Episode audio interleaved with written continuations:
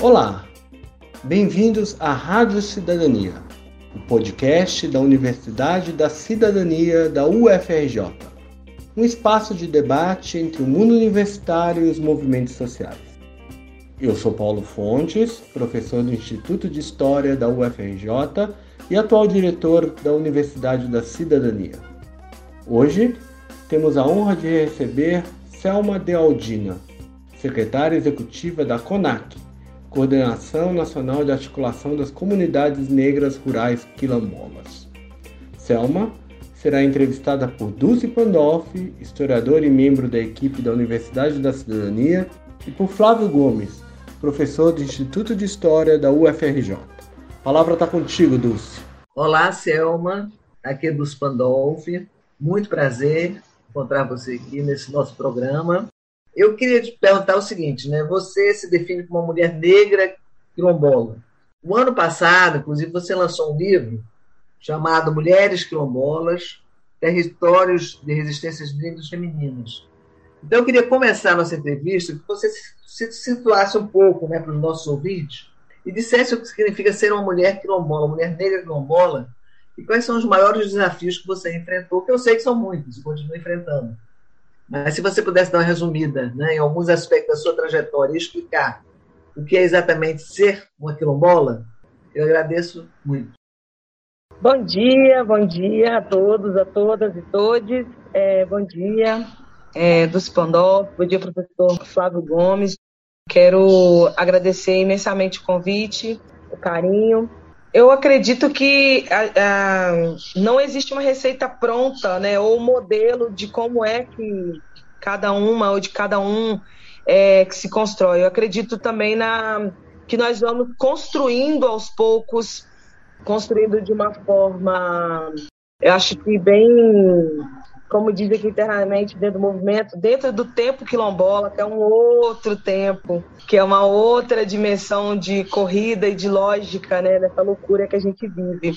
Então, é, o livro, ele, ele reflete um pouco isso, né? Primeiro que é uma são experiências ou narrativas é, de 18 mulheres em 12 narrativas, é, falando do, do seu papel enquanto mulher quilombola dentro de toda a estrutura. Né? Nós somos um movimento misto, composto por homens e mulheres. Nós estamos falando de vários lugares. Tem mulheres falando da academia, tem mulheres falando é, da roça, tem mulheres falando que não tiveram oportunidade de, de ir para academia. Outras optaram por não fazer academia e seguir né, os conhecimentos através da agricultura familiar quilombola. Então, a gente vê cada uma nessa diversidade. Então, é, e, e, acho que também não era a nossa pretensão e não é, é estabelecer um, um, perfil de mulher quilombola. Porque uma mulher quilombola, um semiárido no Piauí, ela é totalmente diferente de uma mulher quilombola é, em Santarém, no Pará que é totalmente diferente de uma mulher em Canguçu, no Rio Grande do Sul. Né? E eu estou falando de três biomas diferentes, todas as realidades são completamente diferentes. Então, é preciso a gente pensar no olhar que atenda todas as mulheres, mas ao mesmo tempo de evitar que coloque todas numa caixa, né? Com essa, como se elas tivessem que enquadrar no determinado padrão. Isso a gente não, não, não vai conseguir, nem pretendemos fazer isso, porque a sociedade já faz isso porque o Estado brasileiro já faz isso, porque a mídia já faz isso. Então, e a gente também, dentro do nosso nossa concepção de ser humano e falha também já cobra, já cobra muito, essa opressão é muito praticada por nós também, né? Então, acho que é muito cada uma do seu tempo, cada uma da sua maneira, cada uma da sua, da sua, da sua forma de ver e de lidar com a terra, com o sagrado, enfim, com tudo que está ali naquele território que é ancestral para gente. Super obrigada, Selma, pelos esclarecimentos. Eu vou passar a palavra agora para o Flávio, que vai te fazer algumas questões também. Oi, Selma, bom dia. É um prazer falar com você, aprender, ouvindo você falar. Eu queria que você falasse um pouco das aproximações, das distâncias, dos desafios da organização quilombola hoje no Brasil, não só com o Estado, mas também o quê? Com outros movimentos sociais. Aí eu queria que você pudesse falar de dois importantes movimentos sociais, que é o movimento Sem Terra no Brasil, que ele não, não não esgota a dimensão quilombola, ou pelo menos pode dialogar mais. A luta antirracista no Brasil tem uma outra dimensão do movimento social, e, inclusive, agora, uma outra dimensão dentro da luta antirracista, que você aparece despontando também, que é o debate no interior do que? Do feminismo negro e o papel do feminismo negro como mais uma ferramenta da luta também dos movimentos sociais. Queria que você falasse um pouco de como o Quilombo se insere, quais são os desafios dessas diferentes pautas, dessas diferentes possibilidades de diálogo aí, não só com o Estado, eu queria falar depois do Estado, mas também com os movimentos sociais. Se você também quisesse incluir movimentos sociais, a terra, o movimento negro, antirracista, também incluir a dimensão do que? Da universidade, que é, é uma outra dimensão do Estado, que o que, que a organização quilombola dialoga, quer dizer, como a, a organização quilombola vê o papel da universidade, das pesquisas dos quilombos. Obrigada, professor Flávio. É, é, acho que a gente pode começar primeiro é, é, da relação com o movimento negro. Acho que a gente, por muito tempo, e aí o bispo, Antônio Bispo, que é um pensador quilombola, que ajuda a gente nessas reflexões, ele vem corrigindo a gente, porque a gente, às vezes, quando a gente ia falar, a gente falava assim: ah, o movimento negro o movimento negro rural. E aí o bispo falou assim: que loucura é essa, gente? É todo mundo movimento negro.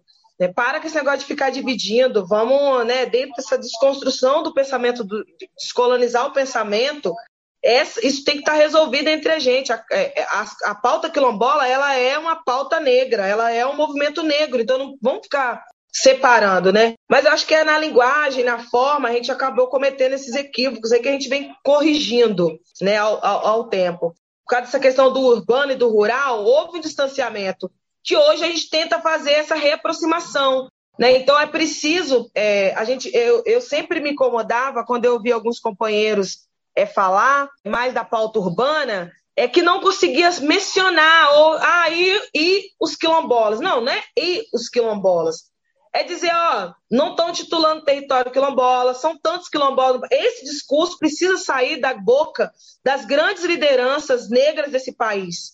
Porque senão a nossa pauta continua invisibilizada, ela continua invisível, ela continua lá. E aí todo mundo fala quilombo, todo, ah, vamos aquilombar, vamos aquilombar, vamos aquilombar. E eu tenho um problema com essas, essas sopas de letrinhas que as pessoas usam, sem nem saber o que está falando. O que é que é aquilombar?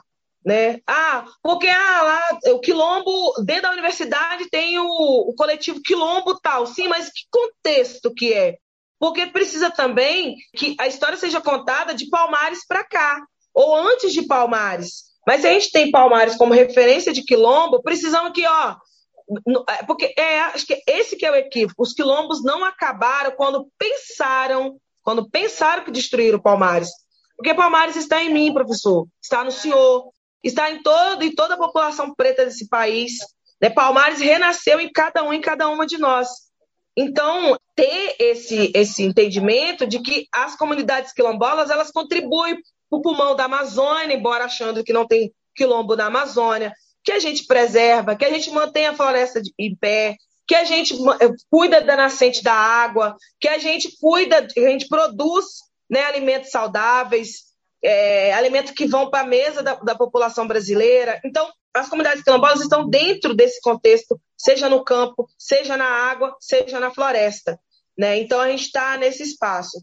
É, o MST, ele é um movimento negro, né? A base do MST é uma base negra. É, mas a gente tem entendimento que quem comanda o MST não são majoritariamente pessoas negras. Então, acho que tem, é, por, por causa disso, falta um entendimento nosso ainda, é, ver, olhar para o MST como um movimento negro. Né? É, e eu tenho feito essas provocações com os meus amigos pretos que fazem parte da DN do MST.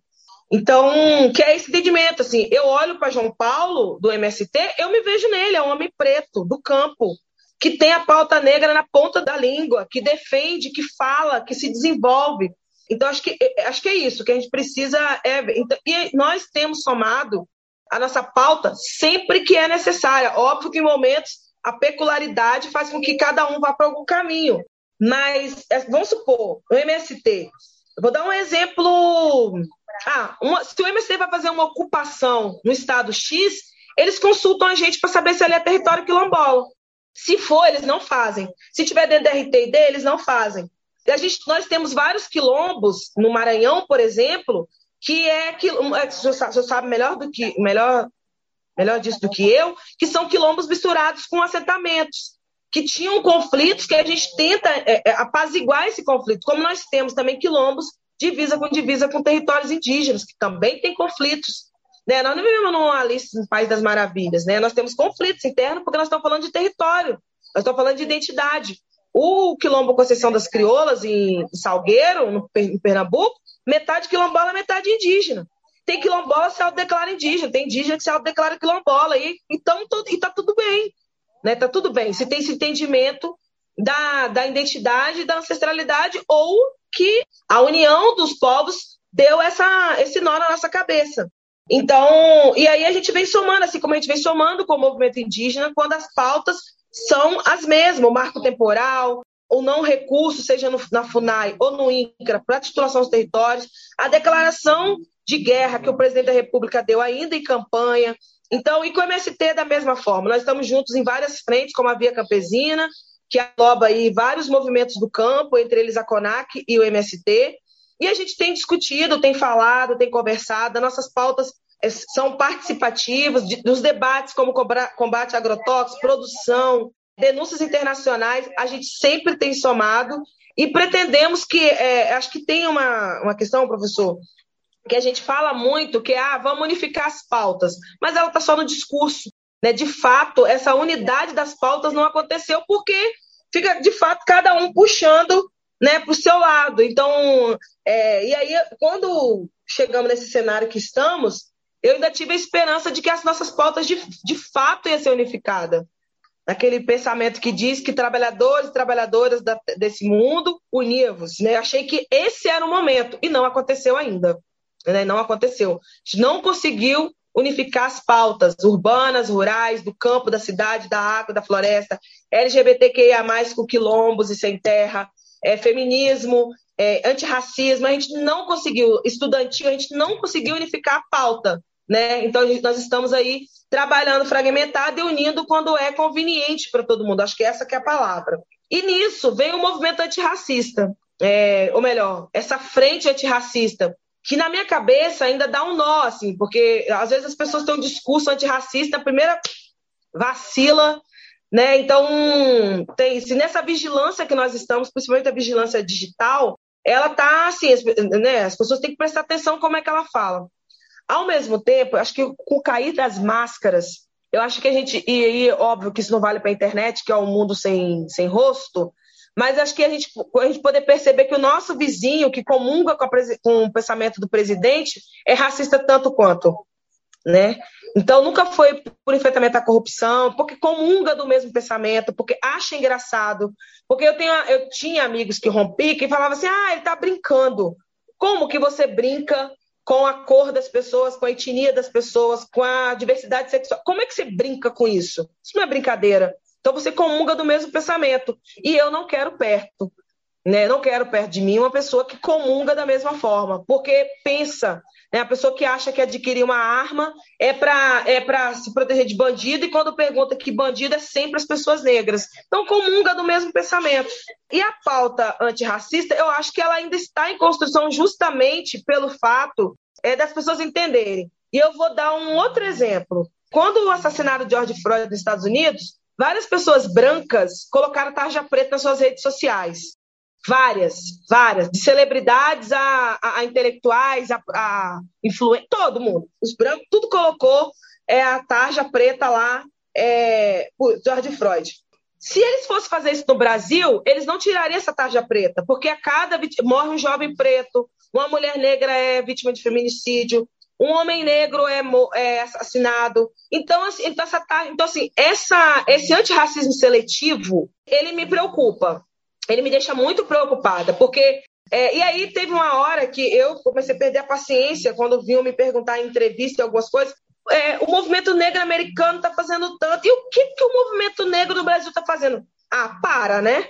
Para. A população americana não chega. A população negra americana não passa de. Se chegou a 17%, é muito. 54% da população brasileira é preta.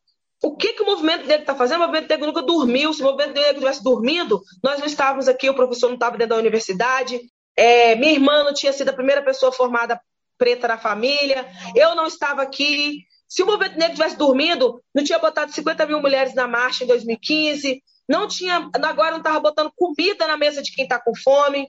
Né? Se o movimento negro não tivesse como, como é que vem fazendo essa comparação? Né? Sempre como só o que os americanos fazem que é bom e o que a gente faz é péssimo. Ou sempre comparando. E aí, eu, na comparação, eu sempre uso um, um exemplo que aconteceu exatamente na, na, nos protestos lá pela morte de George Floyd, que um, um, um cordão de pessoas brancas protegeram as pessoas negras da polícia. E aqui no Brasil isso foi feito em que momento? É, se nós vamos fazer comparativo, então vamos começar por isso, que foi uma imagem simbólica das pessoas brancas com cordão, de mãos dadas, entre a polícia e os negros. Então, eu acho que isso, isso é o, o, o início do entendimento do antirracismo. E o entendimento do antirracismo é perceber o seu lugar de privilégio. Se não perceber o seu lugar de privilégio, e o senhor sabe melhor do que melhor disso do que eu, que não vai dar certo. Não vai dar certo. E as pessoas não estão preparadas para abrir mão do seu privilégio. Então, é, quando a gente luta, quando a gente cobra é, é, atitudes antirracistas, é para além de ir lá e botar um funcionário preto lá na sua empresa. Não, é colocar um funcionário preto com poder de decisão na sua empresa. É aí que está a diferença. É aí que começa a diferença. É colocar um funcionário preto no conselho diretor, dois, três, quatro, ou paridade. Então é disso que nós estamos falando. Então, e nesse contexto do feminismo, nós mulheres quilombolas, a gente tem uma, ainda uma dificuldade de se autodeclarar feminista, professor. Eu não falo isso com o senhor sem vergonha nenhuma. Porque dentro do feminismo geral, ele é branco. E dentro do feminismo negro, ele é, ele é aí, entramos aí nessa, nesse, nessa essa crise do urbano. Fala muito especificamente para as mulheres da cidade, as mulheres negras da cidade. Se o senhor for conversar com as mulheres negras sem terra, elas vão responder a mesma coisa para o senhor. Se o senhor for perguntar para as mulheres negras do movimento das camponesas e das camponesas, elas vão responder a mesma coisa. Se eu for perguntar para as mulheres pescadoras negras, para as mulheres ribeirinhas, catadoras de babaçu, todas as mulheres negras do campo, elas vão, inclusive algumas vão perguntar o que, que é feminismo. Mesmo a gente entendendo que o feminismo quer lutar pela, né, para estarmos no mesmo patamar de decisão de poder, e isso a gente tem feito quando a coordenação da CONAC 60% é composta por mulheres, que a gente tentou, que exigimos que tivesse a paridade de gênero, então, é, aí como é que a gente trabalha? Então, é nós mesmos escrevendo. Agora, entendendo também, talvez a nossa discussão se, se assemelhe ao, ao, que as mulheres africanas discutem sobre o mulherismo, sobre é, como é, e aí na nossa cabeça ainda não está ainda aquela coisa. É óbvio que tem algumas mulheres quilombolas que se autodeclara feminista, né? Que tem esse. A gente sabe que as nossas práticas, ações, omissões, culpas, enfim, tudo é prática feminista, né? O que a gente conquistou, a gente sabe da vitória do feminismo. Mas a gente também precisa se ver nesse lugar. Então, é, ainda é, é uma. E aí eu coloco um ponto específico que o feminismo tem debatido muito, e entre nós ainda é, é complicado colocar como a legalização do aborto, por exemplo. As quilombolas não fazem aborto? Fazem aborto. As quilombolas fazem aborto clandestino? Fazem aborto clandestino. Mas, com esse negócio da igreja católica, da culpa, do pecado, você vai para o inferno e tudo e por aí mais, você não consegue colocar a questão do aborto, né? Então, assim, o aborto, ele é um tema que nós estamos colocando aos poucos, devagar, né? Bem peculiar para discussão, para amadurecimento. Então, às vezes, quando os movimentos feministas vêm pedindo a assinatura da CONAC, a gente tem, a gente fala assim, ó, nós não debatemos isso, não, isso não está debatido ainda internamente dentro do movimento. Então, nós não temos como assinar. Né? E isso é ruim, porque isso nos exclui do processo, nos coloca parte do processo. Então, com o feminismo, eu acho que tem essa questão. Eu queria que você falasse, bom, tem vários desafios para o movimento quilombola. Você já deu muitas dicas sobre eles, as relações com os movimentos outros sociais, com outras pautas, mas para questões mais pragmáticas assim. Eu queria que você falasse um pouco, menos, eu poderia falar também da questão da titulação, que é importante, mas a cidadania que pode estar chegando e não chega para os quilombos exatamente pela essa presença camponesa negra, para que você pudesse falar da educação quilombola, que foi também uma conquista do movimento quilombola. Hoje há uma educação quilombola, uma legislação curricular reconhecida pelo Conselho Federal de Educação, que não foi uma benécia do Estado brasileiro, foi uma conquista dos movimentos quilombolas. Mas tem muitos desafios. Então, eu queria que você falasse exatamente tanto do processo de luta contínua para o quê? Para que essa educação quilombola, verdadeiramente quilombola, chegue aos quilombos. Porque muitas vezes ela não é uma educação quilombola. E outras vezes ela não chega até os quilombos. Importante, João. Acredito que, acho que é isso, né? A gente precisa, é o Estado brasileiro não dá nada pra gente, não dá nada, independente de quem estiver lá. Né? Lula não deu nada, Dilma não deu nada, Temer não deu nada e Bolsonaro não está dando nada. Ninguém deu nada, foi conquista, conquista. E cobrando, e ainda negociando, porque a gente pedia 100 dava 20. Né? Bom dizer isso, a pauta é sempre negociada. Né? A gente sempre pedia, inclusive a gente sempre vai assim, né? Nós já vamos pedindo, vamos pedir já um absurdo, que é para conseguir metade. Né? Então sempre foi assim, com muita luta, né? E aí acho que é isso, a gente não faria ocupação no INCRA, é, o MST não faria ocupação do grande latifúndio se não tivesse que despertar para atender essas pautas, né? É bom lembrar, professor, que eu preciso só, com, só pegar essa fonte direito, mas até 2018, mais de 600 escolas quilombolas foram fechadas no país, principalmente no estado do Pará. Porque com a, com a lógica do lucro, né, e do pagar lá, o prefeito que pegou apoio do empresário, que agora precisa pagar, ele precisa contratar os ônibus do empresário, né, que pagou lá na campanha dele. E aí ele vai lá e fecha a escola, porque é muito mais barato botar um ônibus em péssima qualidade para puxar as crianças do que manter uma escola lá aberta na comunidade. Né? Então, as situações das escolas quilombolas, elas precisam, que é o que o coletivo de, de comunicação fez uma jornada incrível no ano passado e vai repetir agora, era colocar exatamente isso, né? Como é que está essa questão da educação em si. Né? A educação em si, ela é, ela, ela, é porque assim, é, é, o senhor falou bem, tem educação escolar, tem educação escolar quilombolas, que em muitos quilombos a gente garantiu com que a escola fosse quilombola, que a diretriz fosse quilombola, que os professores fossem quilombola, que o diretor fosse quilombola, que o pedagogo fosse quilombola. E tem, podemos dar o exemplo de Conceição das Crioulas, por exemplo. Lá o buraco é muito, muito, muito embaixo.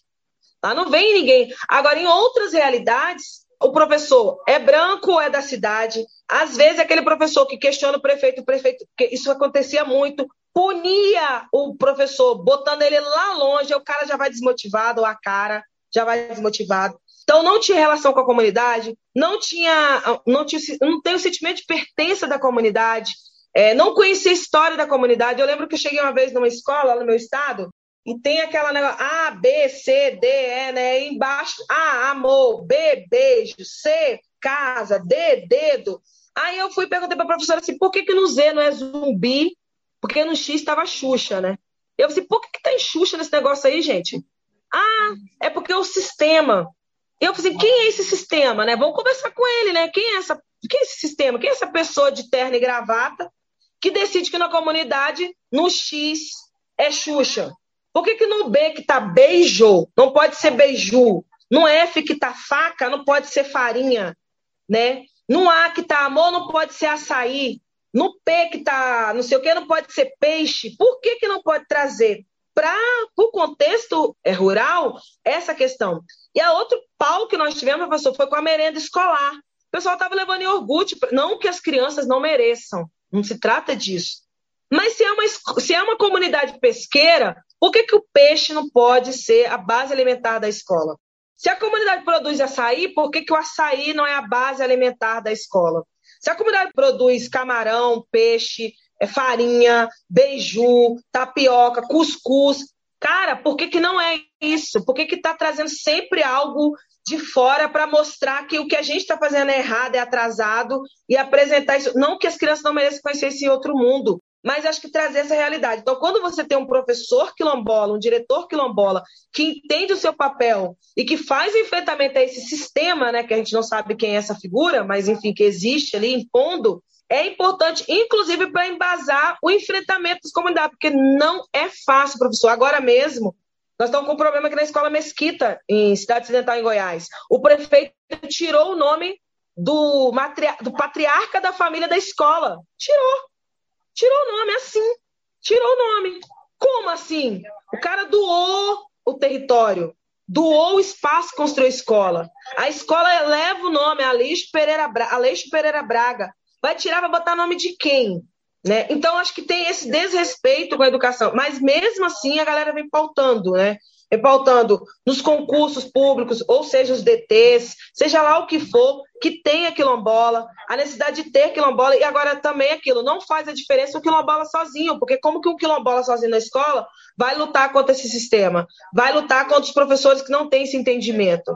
Então, é, a nossa luta, primeiro, é para é que as escolas permaneçam abertas, que as nossas crianças não precisem sair do quilombo para poder estudar, que tenha, tenha acesso ao ensino médio, fundamental, que agora não é fundamental, é nono ano, que faça, que faça o, ensino, o ensino médio, que, que, e que se prepare para o Enem, né, criar cursinhos pelo, espalhados pelos quilombos para que o nosso povo consiga, porque a grande maioria não acessou, não concluiu nem, nem ensino médio. Não concluindo fica difícil, porque antigamente você ainda conseguia fazer isso através do Enem, né? Que conseguia concluir. Agora não mais.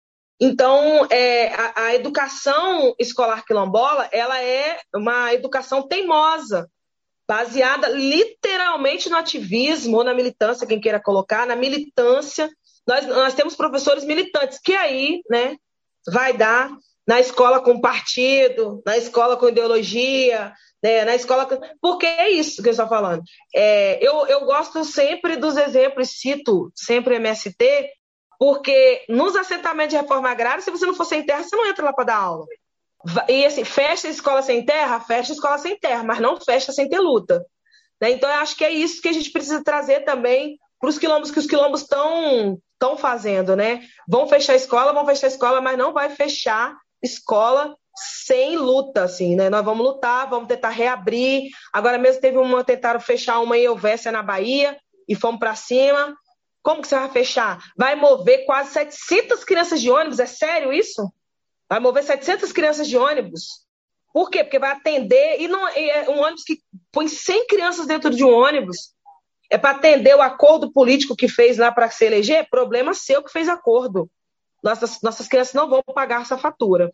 Então, é, é, o, coletivo de o coletivo de educação é um coletivo muito atuante, assim, né? Tanto quanto das mulheres, da juventude, LGBTQIA+, agora também se fortalecendo. Então, esses coletivos têm pautado o movimento e é quem dá o direcionamento político do movimento do que precisa ser feito. É isso. Tá ótimo, muito obrigado, Selma. Foi muito bom. Obrigada, Flávio. Obrigadíssimo, Selma. Foi muito bom te ouvir. Excelente. Esse foi a Rádio Cidadania um podcast de diálogo entre a universidade e os movimentos sociais. Até breve com um novo episódio e não deixe de acompanhar a Universidade da Cidadania nas redes sociais.